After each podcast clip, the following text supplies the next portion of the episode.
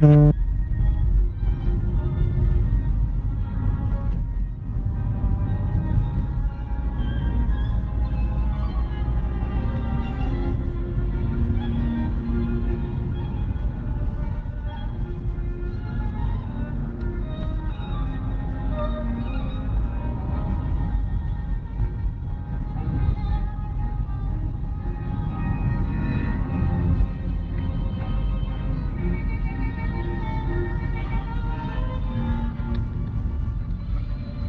Ser cristiano es ser capaces de no perder la facultad, la capacidad de soñar, los sueños, las metas, las ilusiones en la vida. Marcan un ritmo, marcan un camino, generan un cauce para la existencia. La capacidad de soñar y de soñar en grandeza, de soñar en altura, de soñar en trascendencia, de soñar en días nuevos, en tierra nueva, en cielo nuevo.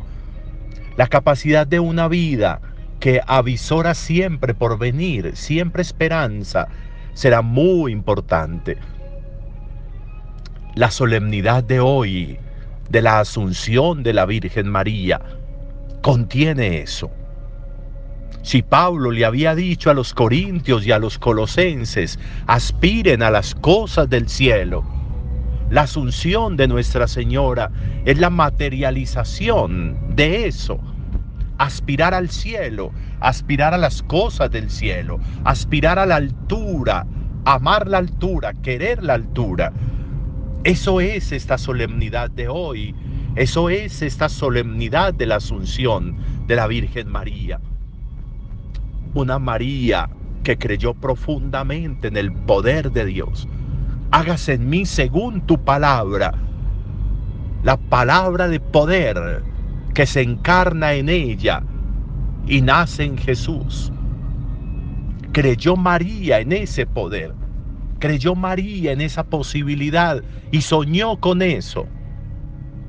Hoy, como en otras solemnidades y fiestas de María, leemos este texto de Lucas que se nos ofrece hoy.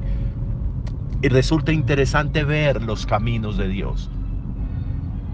Había acabado de suceder el anuncio del ángel Gabriel a María. Que iba, que iba a saber Isabel. Porque medio humano iba a conocer y saber lo que había sucedido y la recibe diciéndole, bendita tú que has creído, porque lo que te ha dicho el Señor se cumplirá. ¿Quién le iba a decir eso? ¿Quién le iba a contar la anunciación a Isabel? Dios la inspira y la inspira para estimular a la Virgen María en el cumplimiento de esa promesa, de eso que Dios le había anunciado por medio del ángel. El poder de Dios para darnos a conocer sus obras, su grandeza, las maneras de Dios, para revelarnos su amor. Y aparece esa respuesta de la Virgen María a ese saludo de Isabel. ¿Cuántas veces hemos escuchado el Magnificat? ¿Cuántas veces? Muchas. Hasta no lo sabemos de memoria y lo rezamos incluso algunas veces. Pero qué tan interesante poder leerlo hoy en clave de una María soñadora, de una María con ilusión, de una María que creía en el poder de Dios y ese poder de Dios la llevaba a soñar. Él hace proezas con su brazo. Él destruye a los poderosos y enaltece a los humildes. Él da de comer al hambriento y al rico lo despide vacío. Esa experiencia contada y soñada por María.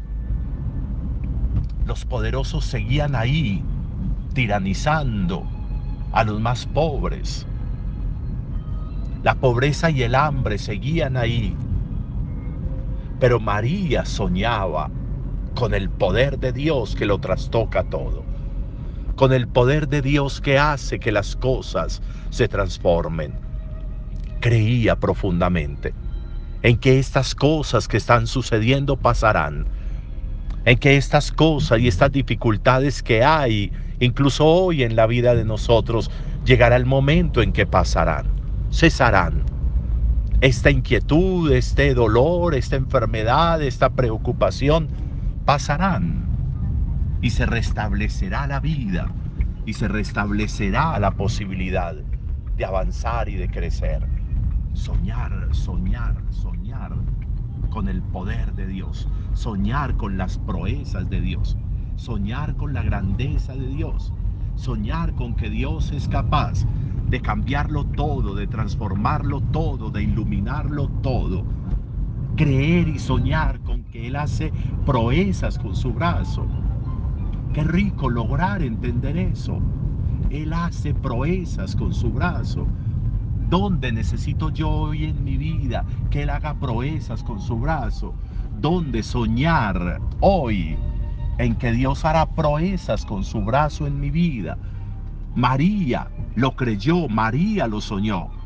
Y por eso es asunta al cielo. Por eso el cielo se ha convertido en una realidad para ella. Qué rico que le pidiéramos a la Virgen María que despierte en nosotros esta capacidad de soñar cosas maravillosas, de soñar con el poder de Dios, de aspirar al poder de Dios que se materializa en la vida de todos los creyentes, de todos nosotros. María es asunta al cielo. El cielo se convierte en el resultado del sueño profundo de María en un Dios que hace proezas con su brazo. Buen día para todos.